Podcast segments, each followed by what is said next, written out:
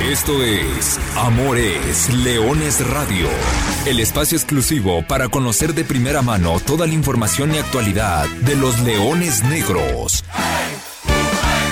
Aquí formarás parte de una manada que nunca deja de rugir. Comenzamos. Explota el Miguel Alemán Valdés, nos vamos con los primeros 45 minutos. En Celaya, Guanajuato, fecha 4 de la Liga de Expansión MX. La perdieron, Ricardo Marín que la tiene. Atacan tres, van corriendo hacia atrás, le va a pegar de pierna izquierda. Se cruzó de Alba, la tuvo Mauri Escoto. Ya habían vencido a Hernández y en la línea de Alba termina mandando a tiro de esquina. Se salvó Leones Negros. ¿Quién va a ser? ¿Escoto o Marín? ¡Viene Escoto! de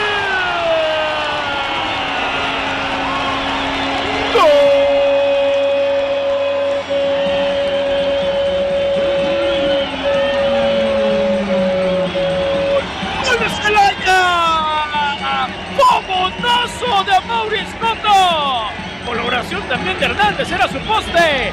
Pero 1 a 0, ya lo están ganando los toros. En vestido del Celaya. Y ya lo gana por la mínima frente a UDG. No, no, no, no. Hizo gol de tiro libre a Morelia. Cuidado en esta, palo y afuera contra remate. Increíble la falla, termina cruzando demasiado. La tuvo Joaquín Hernández. En el 1 a 1, Chelis se salvó Celaya. Y muy difícil que se, que se armen estos huecos en la defensiva de Celaya. Y se abrió el hueco. Mal aprovechado por el primer tirador y fatal por el que remató. Y el balón terminará siendo por el Celaya y el triunfo también. Se acabó el partido. Hola,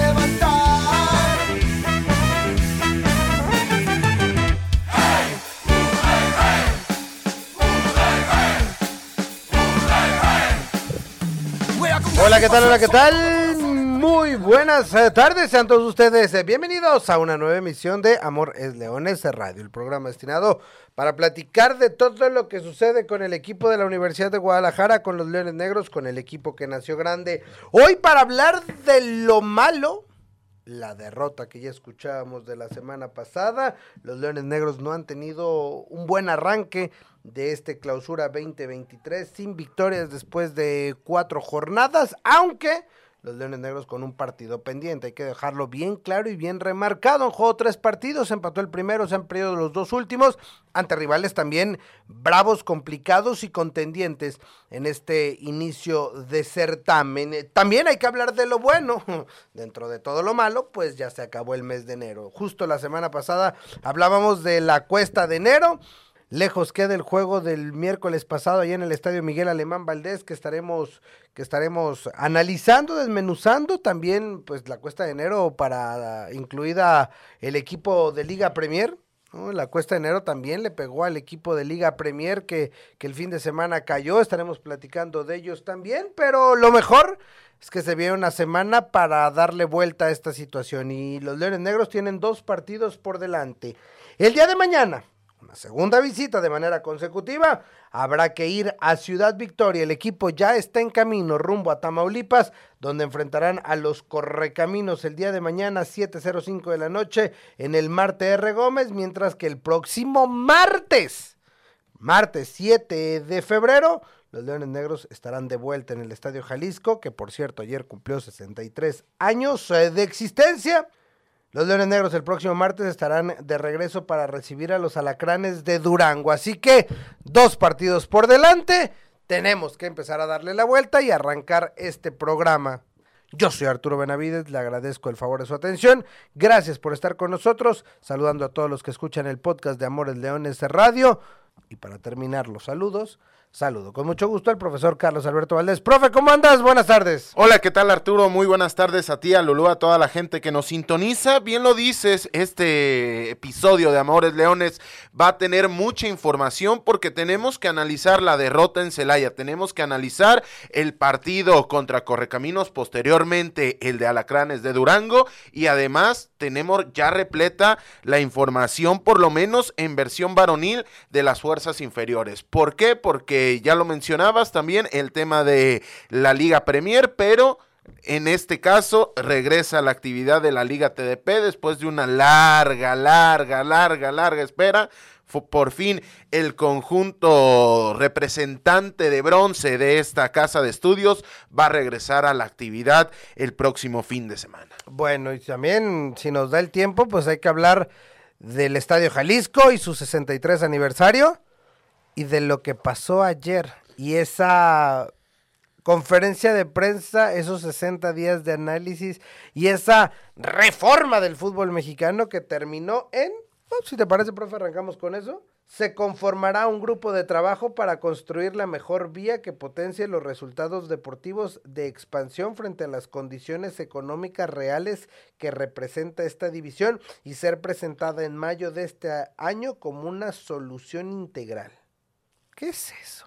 Mientras te escuchaba, mi visión se tornaba en color sepia porque parecía discurso de Otora, otro partido político que gobernó durante 80 años este país. Esto sonó a los 80, a los 70, este, esta política rancia, la cual no lleva absolutamente a nada de todo lo que leíste.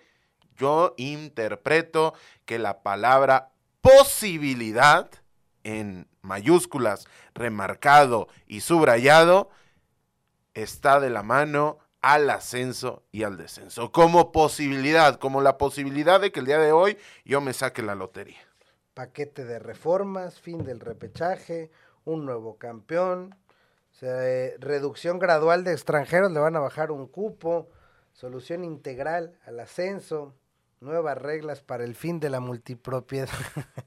¿Cuántos años hemos escuchado eso? Bueno, eso fue lo que pasó el día de ayer. Los famosos cambios estructurales para fortalecer el proyecto deportivo rumbo al Mundial del 2026. Hoy, a primero de febrero del 2023, tienen una granada en la mano. Les va a explotar tarde o temprano.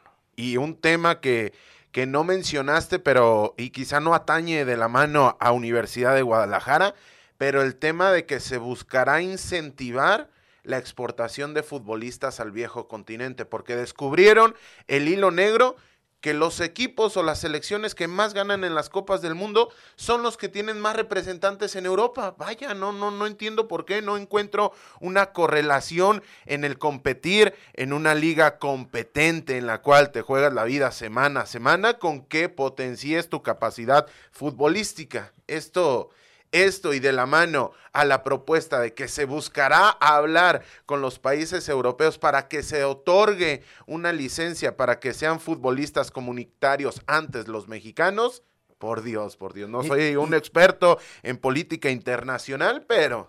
¿Y, en cuánto los vamos a vender? ¿Ahora sí los vamos a prestar o, los vamos a seguir queriendo vender en, en 10, 12 millones de dólares a un jugador que tiene 100 partidos en, en primera división en México? Ay, caray. Ay, caray. Tan cerca de la Liga MX, tan lejos. Cada vez más lejos. La posibilidad de que vuelva a competir por el ascenso y el descenso. ya nos pusimos de malas. Fíjate que ayer reflexionaba después de ver la conferencia y todo, me quedaba pensando, qué ganas de preguntarle al señor Arriola cuando critica mucho el tema de, la parte económica, ¿no? De, que, es muy importante el que se tengan siete categorías. Y me gustaría que le preguntara, oiga, ¿y, para qué sirven siete categorías? ¿Para que Mazatlán no califique nunca en ninguna? ¿Para equipos como Necaxa, que la femenil la tiene así, en, los últimos lugares, goleadas, metiéndoles 10, 8 cada partido? O sea, ¿para eso hay que tener dinero? O, hay que hacerlo de buena manera? ¿Para tener sub-20 y sub-18 que, que no compitan? Y luego decir, ¿sí se da cuenta que los últimos equipos que no descendieron y que les obligaron a pagar la multa ya no existen? O sea, ya no existe Jaguares, ya no existe Lobos Buap, ya no existe Veracruz. A eso los obligaste a pagar.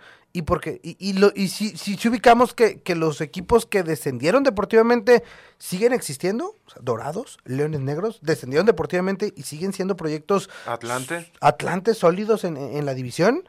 Y, y, y, hablamos de Atlético de San Luis, sí sabemos que Atlético de San Luis salió de la liga de ascenso, o sea, y ascendió deportivamente y nadie lo ha sacado.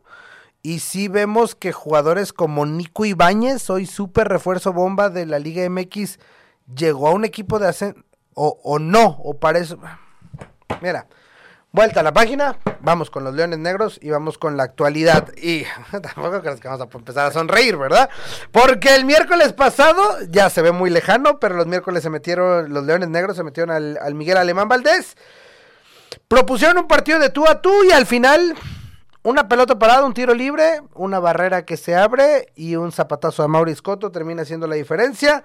Celaya se mantiene en el liderato, pero pues tenemos un amigo que, que, siempre nos dice, a partidos cerrados, pelota parada o tiros de larga y media distancia. ¿Qué razón tiene mi amigo Gus Cárdenas? Y así fue como Celaya logró romper la paridad a cero goles y quedarse con los tres puntos y mandar a los Leones Negros en cero. Unos Leones Negros que se salvaron al minuto 8 arrancando el partido y unos Leones Negros que antes del descanso lo pudieron empatar con ese disparo al poste de Nestros, el contrarremate de Alonso Hernández y que en el segundo tiempo pues también se tuvieron algún par de posibilidades cada no sé profe danos tu análisis. A mí me pareció un partido bastante parejo bastante igualado entre dos equipos de, de, de alto calibre pero que que esa fue la diferencia finalmente el tiro libre y el gol Sí, completamente de acuerdo. Es una tendencia ya muy marcada en Universidad de Guadalajara, cuando menos del torneo anterior a la fecha, que este tipo de partidos de mínimos le cuesta bastante conseguir el objetivo. Es decir, hay momentos donde el objetivo evidentemente es ganar y no se ha conseguido en partidos como, el, como en el que enfrentaste a Cimarrones. Hay partidos en el cual claramente el objetivo era sumar, como él lo fue el pasado miércoles. Y a Leones Negros la verdad es que no le está beneficiando este arranque de, campaña. ¿Por qué?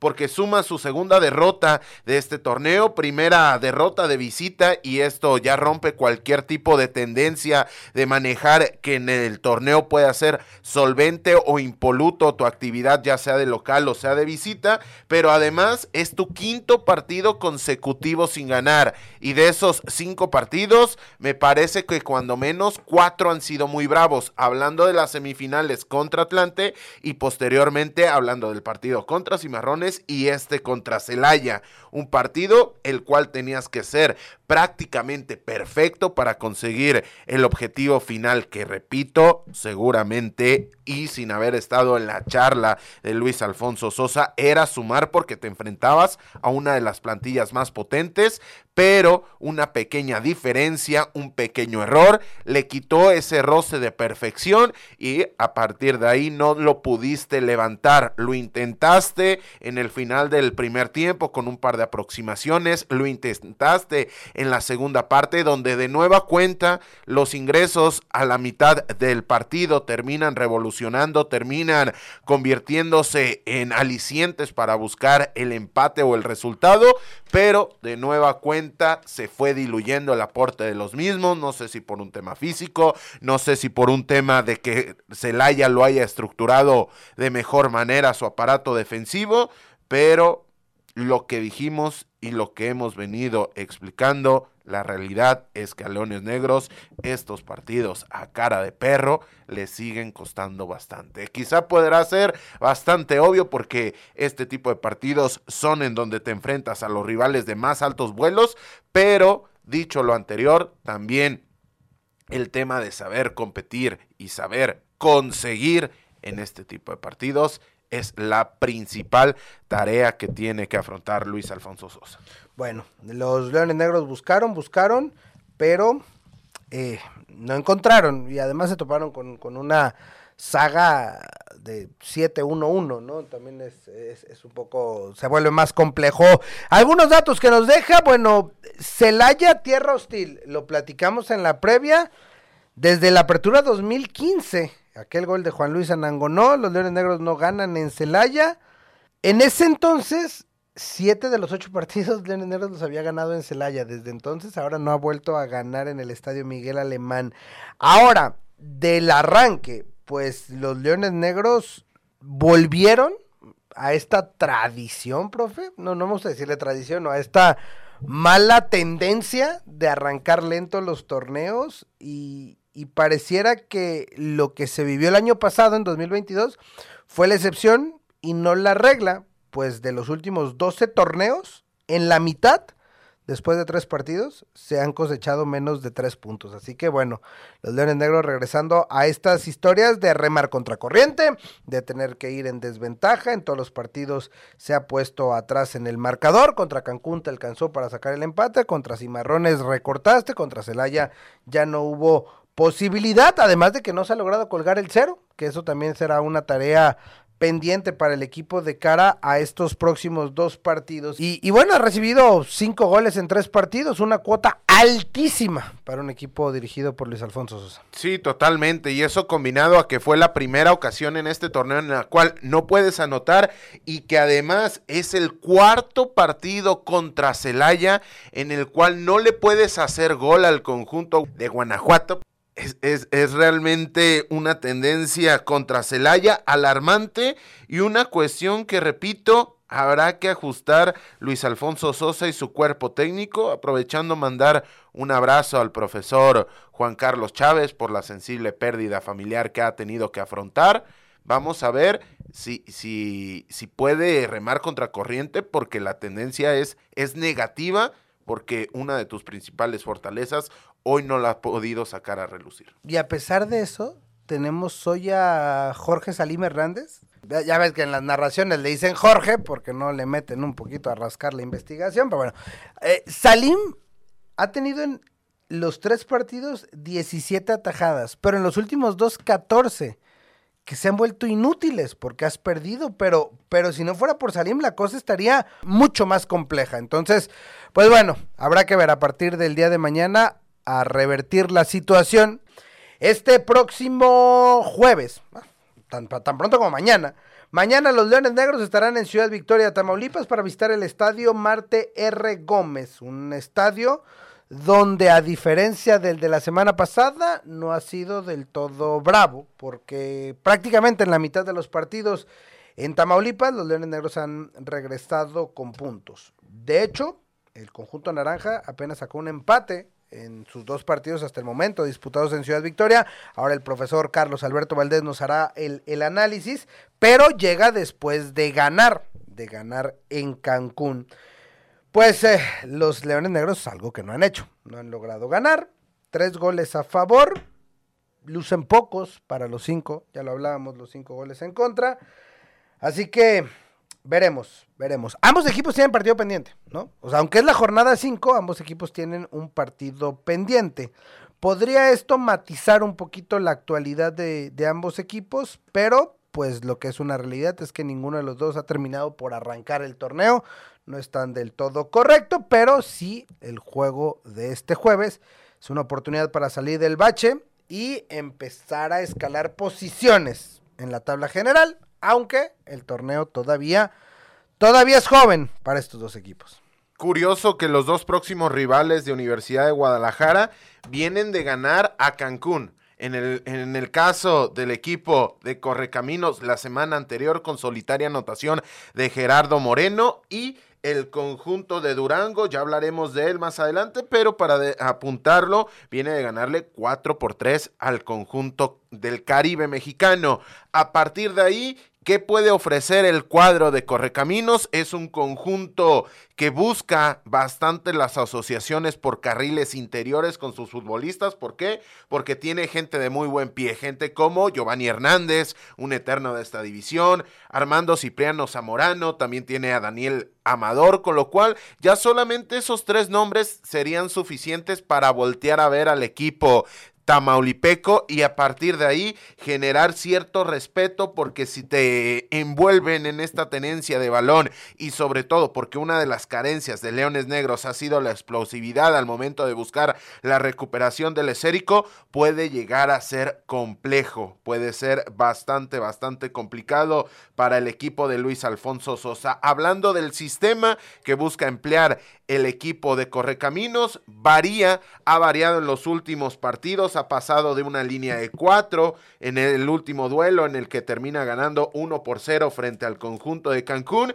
anteriormente contra el Tapatío en casa, en el que ha sido su única derrota, haber jugado con una línea de 5, con lo cual es bastante interesante poner en la balanza qué se va a ponderar el hecho de la línea de 5 con la que perdiste, pero fue el sistema con el que jugaste en casa, o una línea de 4 con la que finalmente conseguiste tu victoria. El último 11 es Alexis Andrade en la puerta, ya un, ya un cancerbero que ha tenido continuidad con el conjunto de Tamaulipas, una línea de 4 compuesta de izquierda a derecha por Pineda, López, Moreno y Tode Cipriano Zamorano en el centro del medio campo, adelante de él Jorge Sánchez, Giovanni Hernández, por los costados Daniel Amador y Martín Rodríguez y finalmente en la, en la punta del ataque Diego Pineda, el delantero del conjunto de Tamaulipas.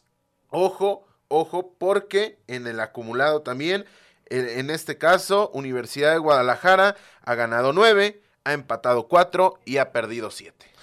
Si lo ponemos el partido en una escala de complejidad, de dificultad, me gustaría comenzar a hacer esta, esta dinámica en, Amores Leones Radio. No sé si del, del 1 al 10 o Semáforo. En la escala de complejidad, ¿en dónde colocaríamos este partido?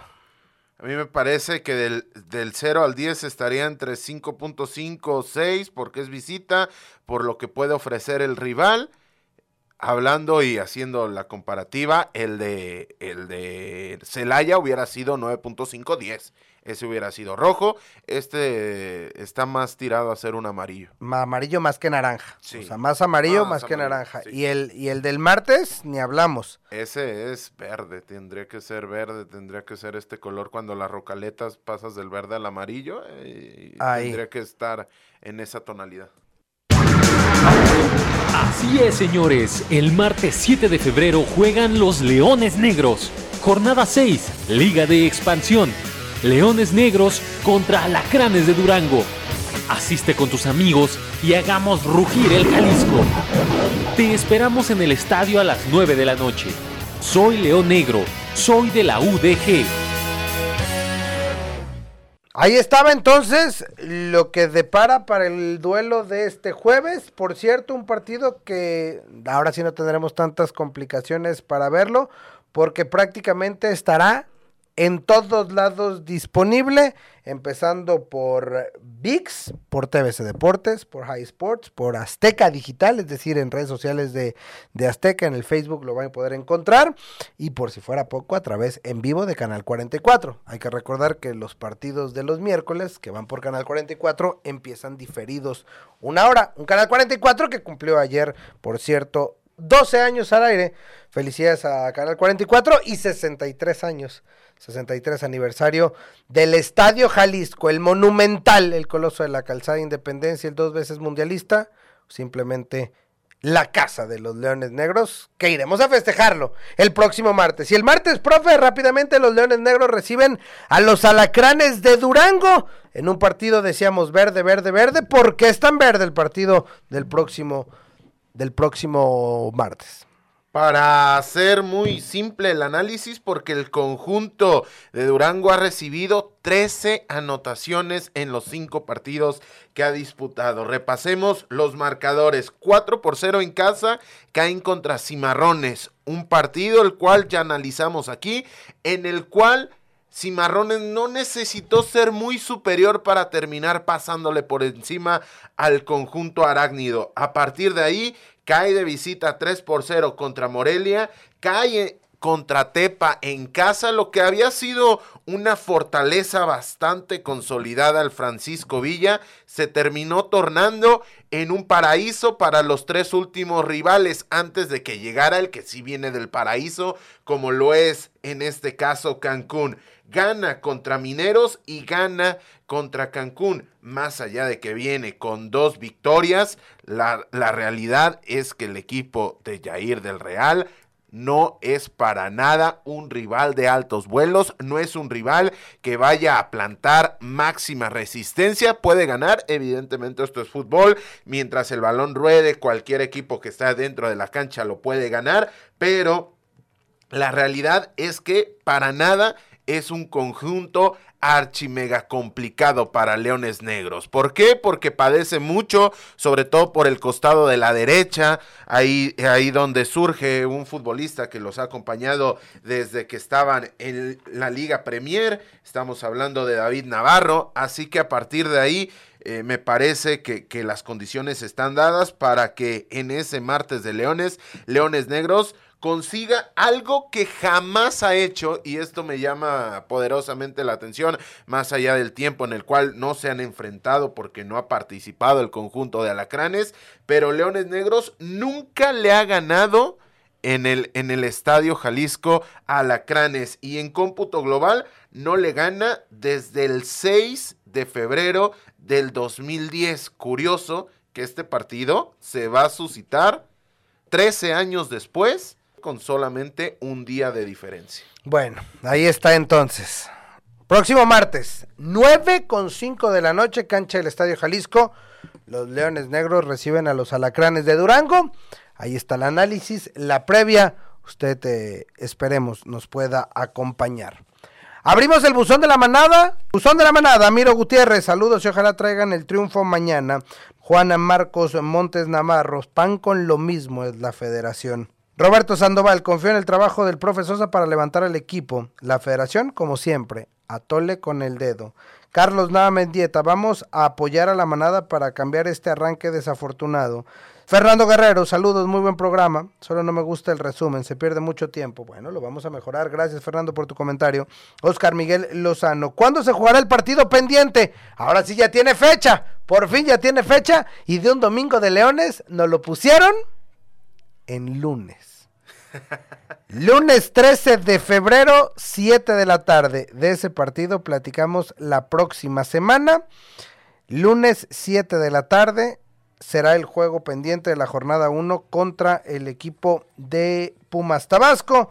Finalmente Alejandro Mesa, saludos, saludos Alejandro, gracias, gracias por participar. Nosotros sin más, pues nos tenemos que empezar a despedir. Antes, profesor, Liga Premier.